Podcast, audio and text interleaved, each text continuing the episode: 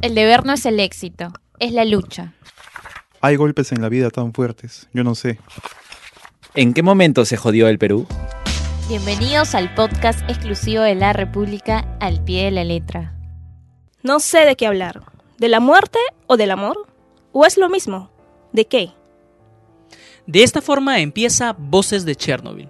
Este libro escrito por Svetlana Alietsevich, Premio Nobel de Literatura 2015.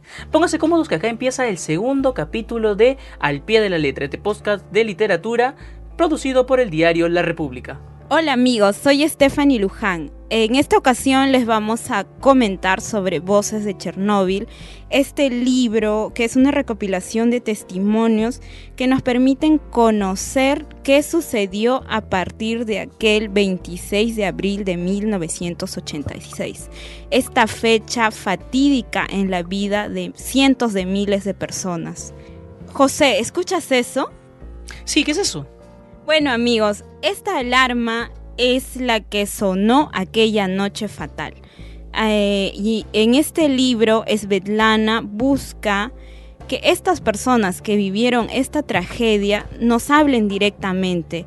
Eh, Voces de Chernóbil, justamente como les comentábamos, es, un, es una recopilación de testimonios. Estos testimonios parecen hablarnos directamente parecen trasladarnos a esa época en la que estas personas estuvieron, las vidas de estas personas estuvieron marcadas por el miedo, por el miedo a lo desconocido, a una nueva forma de entender la vida y todo en general, o sea, su vida se desfasó, cambió para siempre. Sí, y justamente para que nos dé más detalles sobre qué fue este esta tragedia de Chernobyl, está con nosotros Harold. Bienvenido, Harold, ¿cómo estás? ¿Qué tal José? ¿Qué tal Stephanie? Eh, un saludo también a todos nuestros oyentes del Diario de la República. Como bien dicen, este hecho fue único en el mundo. Eh, además de los materiales radioactivos, tenemos el uranio, el dióxido de carbono, el carburo de boro, el herbio, entre otros. Pero ¿sabían chicos que el gobierno, durante eh, la tragedia de Chernobyl, no, quiso informar, no quiso informar nada hasta dos días después de producir el accidente? Es decir, cuando las personas ya estaban expuestas. Y el gobierno al que hace alusión Harold es al gobierno de la Unión Republicana Socialista Soviética, la antigua URSS. Exacto.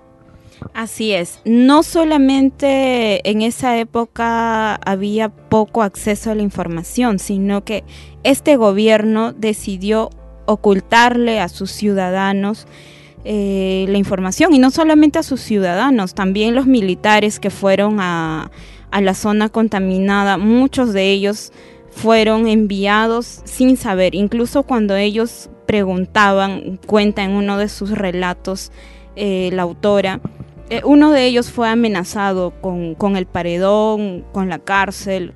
Eh, otro de ellos consultaba a qué nivel de radiación se estaban exponiendo y tampoco le respondieron. O sea, eh, el clima de desinformación era fatal y ellos se enfrentaban a la muerte, a la enfermedad a largo plazo, enfermedades crónicas. Pero no se les informó, o sea, simplemente decidieron eso y punto. Eso quiere decir que ni siquiera la gente, ni siquiera aquellas personas que iban a ayudar o que tenían esa eh, vocación de querer ir a ayudar, no sabían a qué se estaban ateniendo. No sabía a qué se estaban enfrentando en realidad. Y sobre eso también nos va a comentar Daniela, quien está con nosotros. Le damos la bienvenida. Daniela, ¿cómo estás? Y cuéntanos sobre más, cuéntanos de más sobre voces de Chernobyl. Hola José, hola Steph, hola Harold. Bueno, sí, como comentas, esta escena que Svetlana lo relata, lo describe en el libro, es realmente escalofriante, ¿no? Porque vemos a un grupo de personas que según ellos estaban viendo un, tal vez como fuegos artificiales porque el fuego, el humo salían de otro color y sin saberlos estaban dañando, estaban creando consecuencias en su cuerpo que en el futuro iban a causar su muerte. Esto al inicio por las autoridades o por los mismos trabajadores de, la planta nuclear no se conocía, pero luego sí, como se menciona, y esto ha sido realmente trágico. Y precisamente en paralelo, Svetlana cuenta la historia del personaje principal, que es Lyudmila, que Svetlana la califica como su heroína y la de su esposo. Es la historia, por así decirlo, más trágica, muy sensible, y, y lo peor de todo, lo más fuerte es que es real, más que nada, ¿no? ¿Qué nos puedes contar, Stephanie? Dani, así es. En este capítulo, el primer capítulo del libro, Una solitaria voz humana, Lyudmila nos cuenta, ¿no? Eh, cuenta la tragedia que ella vivió, la tragedia que su esposo vivió. Bueno, él, él murió, ¿no? O sea, es, es obvio que él fue uno de los bomberos, de los primeros bomberos que asistió a la planta nuclear después de apenas sonaron las alarmas del desastre, Que se creía que era un incendio. que se creía que era un incendio. o E sea, incluso en, en la escena se menciona que ella le dice que no vaya. ¿Para qué vas a ir? Estás en tu día libre. Exacto, lo- o sea, es, es como una suma de tragedias, ¿no? Que justamente tocan la sensibilidad porque es... Es muy chocante, ¿no? Es, Es muy, muy es muy, o sea, la gente se puede identificar. ¿Para qué mi pareja va a ir a este evento tan trágico, tan peligroso? Aparte estás descansando. Sí es tu labor como bombero, pero estás descansando, ¿no? Y él quería cumplir con su labor de apoyar a estas personas que están sufriendo por un supuesto incendio. Exacto, eh, en, una, en una parte del capítulo ella cuenta que su esposo asistió a la guerra. Sí. Al regresar de la guerra lo único que él quería hacer era ser bombero. Así es, chicas. Además, eh, sabían que el bombero eh, Vasily Ivanovich eh, era uno de los tantos liquidadores eh, que fueron justamente al accidente nuclear en Chernobyl. Aproximadamente también fueron otras 600.000 personas que fueron eh, entre, entre especialistas, ¿no? especialistas, científicos, obreros, entre otros profesionales, eh, enviados justamente por las autoridades de ese país para ver de qué manera podrían enfrentar y minimizar ese hecho. Así es, Vasily, la historia de este bombero al, al que nuestra protagonista llamaba cariñosamente Basia. Cuando él enfermó, ella permaneció en, en todo momento a su lado, ¿no? O sea, eh, Esbelana nos habla sobre el coraje de esta mujer, ¿no, Dani? Así es, lo que ella representaba era el coraje, la entrega, la permanencia ante este estado tan trágico en el que él se iba convirtiendo. Incluso mencionaban el periodo clínico, que era una dura- duración de 14 días, ¿no? ¿Esto qué significaba? O sea, que el cuerpo de, del bombero se iba degradando poco a poco. Sí, las escenas de esta degradación realmente son muy fuertes en el libro. Eh, a través de la voz de Lyudmila, justamente podemos casi ver, ¿no? Que, que se va desintegrando poco a poco. Ellos eran una pareja de recién casados. Ella menciona en el libro una parte realmente muy conmovedora que dice, yo no sabía cuánto lo quería, ¿no? Ni me lo imaginaba y cuenta su vida de recién casados, la felicidad, hasta esa noche en la que sonó la alarma. Bueno, eh, Stephanie, ¿sabías que en la actualidad eh, alrededor de 5 millones de personas aún viven todavía con estas, eh, con estas eh, áreas contaminadas dentro de su, de su cuerpo? Es decir, el hecho del bombero eh, fue uno de los primeros que fue afectado ¿no? y el cual se pudo eh, contar la historia a través eh, de la obra de la autora. eh, relata justamente cómo poco a poco fue descomponiéndose, ¿no? Fue descomponiéndose, fue eh, la autora lo que refleja ju- justamente son los sentimientos, las emociones, ¿no? el sentir, el sentir de la gente, en cómo esta gente, eh, la gente común, ¿no? El- es decir, el trabajo de la autora fue justamente buscar esto para que eh, podamos sentir cierta empatía. Sí, bueno, aparte, ¿por qué decimos de que Lyudmila tuvo este coraje para continuar? Es porque cuando su esposo fue contaminado, fue en la ciudad, pero después lo derivaron a Moscú, ¿no? Así es, Dani. Él fue enviado hacia Moscú sin que los familiares fueran avisados. O sea, una parte de, de las escenas que nos cuentan es que enviaron a las esposas, les dijeron, vayan a traer ropa para sus esposos. Y cuando ellas regresaron, estos esposos ya no estaban en el hospital de Pripyat, sino fueron llevados hacia Moscú. Y ella, en su, en su coraje, en este amor, ¿no? De recién casados, lo sigue hasta, hasta Moscú. Y una vez allí hace todo lo posible para averiguar dónde está su esposo. Una vez que llega al hospital, eh, diversos especialistas le dicen, ¿no? O sea, este hombre ya no es tu esposo, es una fuente de contaminación. Y ahí también vemos cómo el sentido, ¿no? De, de la misma vida, de la misma humanidad cambia, porque o sea, un hombre es convertido a una especie de objeto de la que hay, del, del que hay que alejarse para que la vida continúe, ¿no? Y le dicen a ella, no seas una suicida, pero ella continúa y hay algo más en su historia, una cuestión mucho más fuerte. Sí, lo que sucede es que Lyudmila no solo se hacía daño, no se ponía en riesgo solo ella, sino también al bebé que llevaba adentro. Y que mintió a las enfermeras, a las autoridades del hospital para que pueda ingresar, ¿no? Y la verdad le estaba haciendo daño más al bebé y esto terminó trágicamente con el menor. Así es, aunque ella vive, o sea, es un spoiler, perdón. ella ella vive, es cierto, pero su vida ya no es la misma.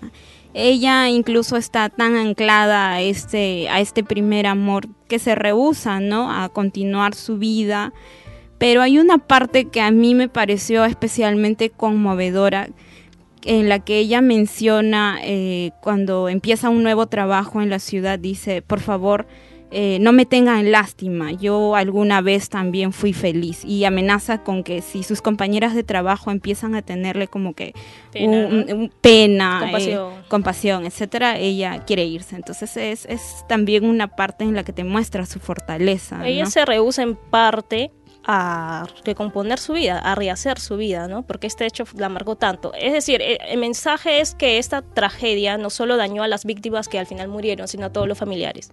Y Exacto. se lleva la vida de, ellos también. Exacto.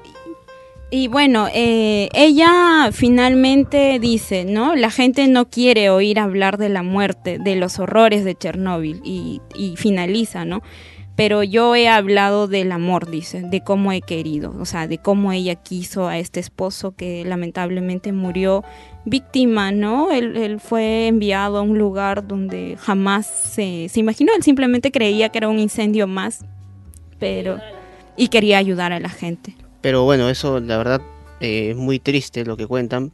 Es más, en la actualidad todavía está abandonada la ciudad de, de Chernóbil. Y eh, es más, otros, eh, otros redactores de Chernóbil fueron apagados de inmediato. Pero en realidad se reiniciaron y operaron 13 años más. Wow. 13 años, es es decir, después de que ocurrió este hecho trágico, después de que las autoridades eh, no informaron a la población, después de que incluso trajeron buses, ¿no? Para transportar, y si eh, había gente que tampoco se quería ir, porque no sabía exactamente qué, eh, qué pasaba dentro de la ciudad. Eh, sin embargo, a pesar de eso, a pesar de eso, todavía hubieron eh, plantas que funcionaban dentro de la misma ciudad.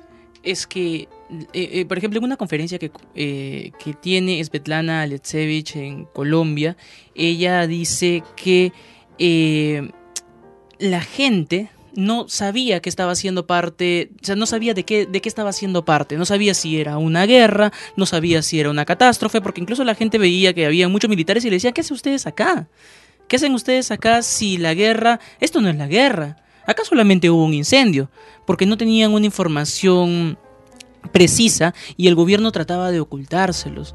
Eh, Svetlana es una mujer que defiende mucho la libertad. Sin embargo, es una mujer también que, como lo estaban mencionando ustedes chicas, es muy sensible al dolor humano. Y esa sensibilidad de periodista, porque recordemos todos que Svetlana Alexevich es periodista, premio Nobel de Literatura de 2015 y su premio Nobel incluso te cuento, Stephanie, te cuento chicas, es que eh, se ha sido considerado como una especie de homenaje al periodismo, porque ella emprende eh, al momento de escribir sus libros, eh, el género maestro que consideraba Gabriel García Márquez es la entrevista. Es aquello con lo que tú siempre empiezas una narración, conoces una historia y todo ello.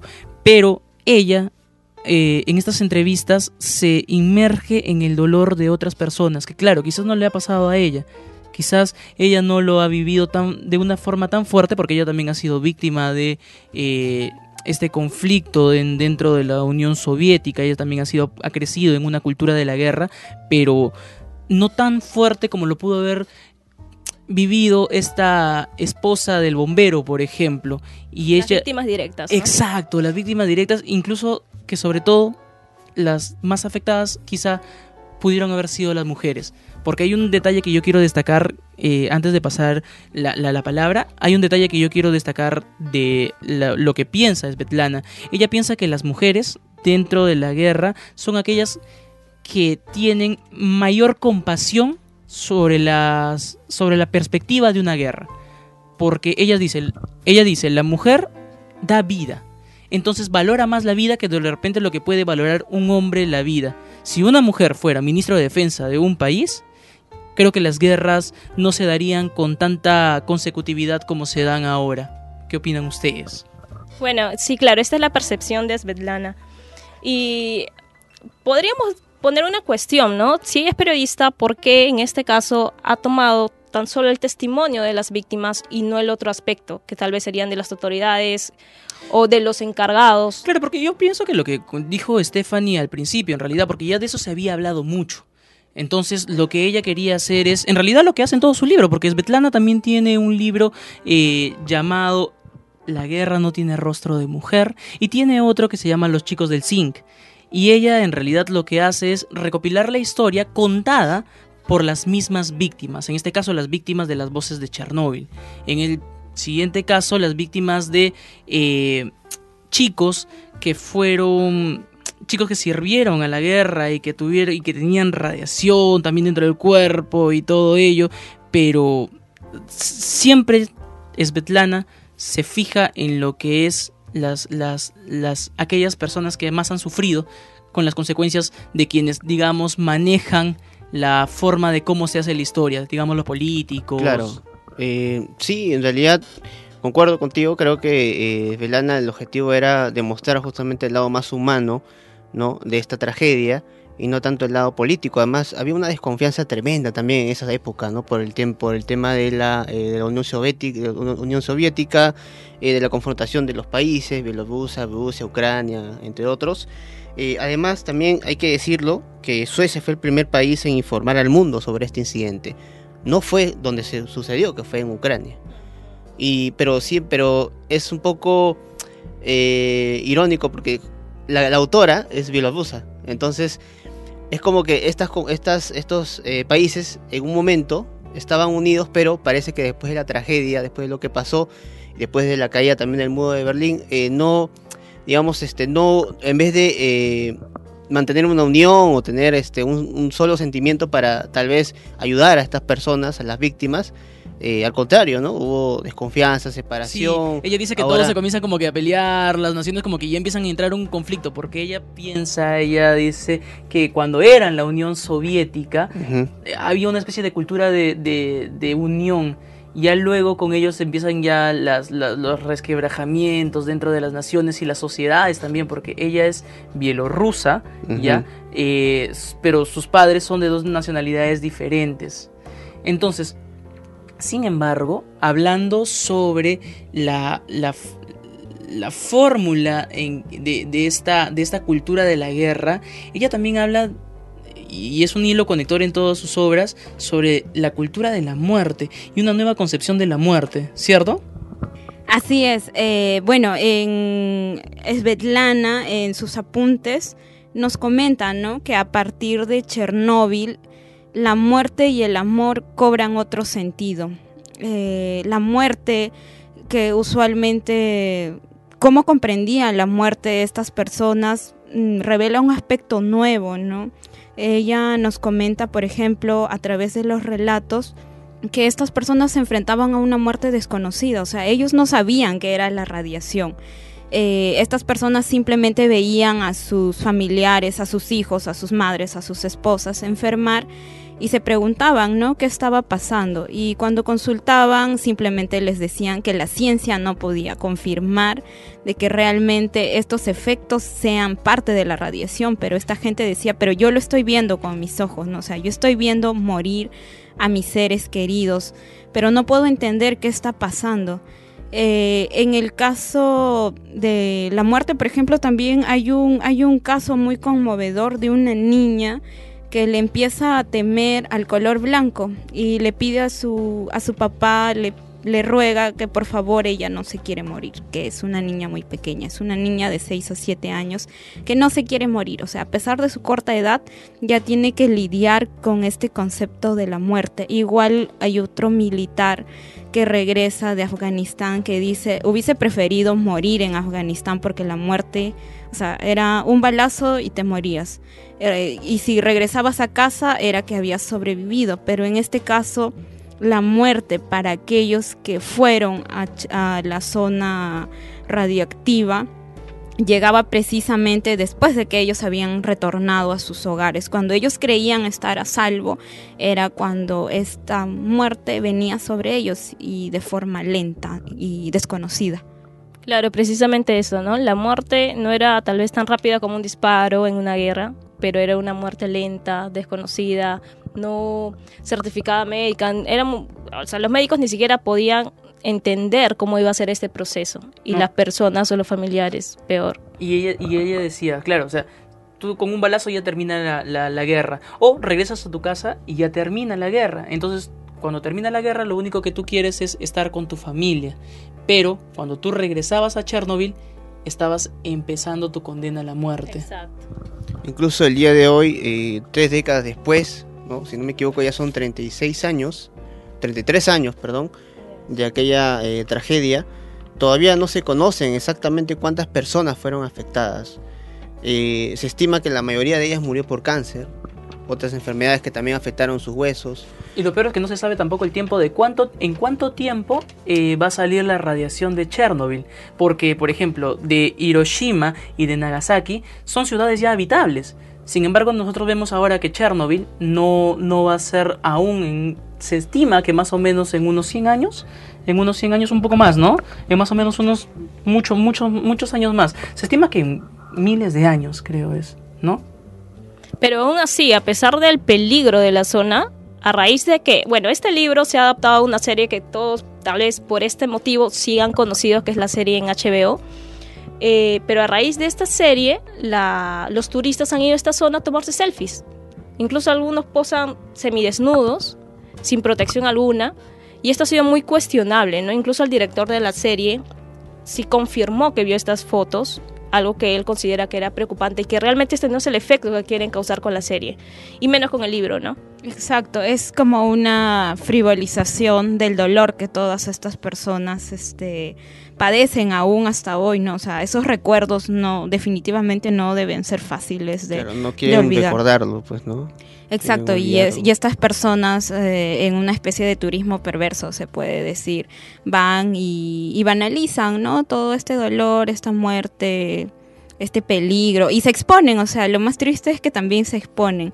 Pero eh, en el libro también nos mencionan, por ejemplo, que hay personas que sí regresan a la zona de exclusión, personas que que uno se pregunta, ¿no? O sea, ¿por qué demonios regresas a un lugar donde tu vida corre riesgo, donde tus hijos eh, pueden morir? Pero ellos explican que simplemente esa zona, esos pueblos alrededor de Chernóbil se convirtieron en tierra de nadie y ellos an- ante la caída de la Unión Soviética y este, este conflicto entre pueblos, hay muertes, ¿no? Entonces ellos deciden simplemente regresar a esta zona y uno se pregunta por qué, pero a través del libro uno realmente puede empatizar y comprender el conflicto que los obliga, o sea, deben estar tan desesperados como para ir hacia una zona donde solamente les espera la muerte, ¿no? Chicos, se nos está acabando el tiempo. Yo quiero terminar haciéndoles una pregunta a cada uno. ¿Por qué recomendarían leer Chernobyl? Voces de Chernobyl, en este caso. O de repente ver la serie. Bueno, ver la serie para leer el libro o leer el libro para ver la serie. Conclusiones finales. Bueno, a ver, el mensaje que yo podría le- de dar es la serie es totalmente distinta al libro, ¿no? La serie sí te va a impactar, son hechos reales, son muy sensibles, pero no se compara nada a lo que es el libro. El libro sabemos que mientras leemos algo podemos imaginarnos y llega más a nosotros. Por eso la recomendación es que primero leas el libro y ya en todo caso después la serie, que también es muy buena. Pero sobre todo lo que el mensaje que nosotros queremos dar es que leas el libro para aprender, aprender de este hecho. No solo nosotros, las autoridades, todos, que conozcamos ese terrible, este terrible hecho, es la tragedia a nivel mundial y que no se vuelva a repetir. Así es, Daniel, Daniela. Eh, sí, bueno, en mi, en mi opinión también, ¿no? Eh, imagino que eh, la intención de la autora era eso, ¿no? Eh, hacer un libro muy profundo, ¿no? Con mucho sentimiento, eh, con mucha empatía hacia los demás, hacia las demás personas para que puedan eh, de alguna manera saber que cualquier día de estos pueden sufrir lo mismo, en cualquier momento puede pasar, incluso aquí en Perú también, no estamos ajenos a una ciudad no contaminada, al contrario, no tenemos una ciudad demasiado contaminada, y, pero es un hecho que eh, grafica eh, que a través de cualquier accidente, ¿no? Como un accidente eh, que todavía es una incógnita puede eh, todavía percutir, ¿no? Eh, en el tiempo. Claro, la autora precisamente nos menciona que es una clave para entender el misterio que aún rodea a Chernóbil, ¿no? Para entender el dolor humano y para entender el futuro. Ella nos, nos menciona que cuando ella escribe sobre el pasado, le parece también a la vez estar escribiendo sobre el futuro de la humanidad, ¿no? Entonces eso nos puede ayudar mucho. Bueno, nosotros terminamos de esta forma esta reflexión, este análisis que hicimos al libro Voces de Chernobyl de Svetlana Alisevich, Premio Nobel de Literatura 2015. Muchísimas gracias a todos los chicos que hemos participado. No se pierdan la siguiente semana al pie de la letra, este podcast de literatura que hace el diario La República para promover la lectura entre todas las personas. Nos reencontramos en otra oportunidad. Hasta luego. Hasta luego. La República presentó el podcast Al pie de la letra. Síguenos en nuestras plataformas para disfrutar de más contenido.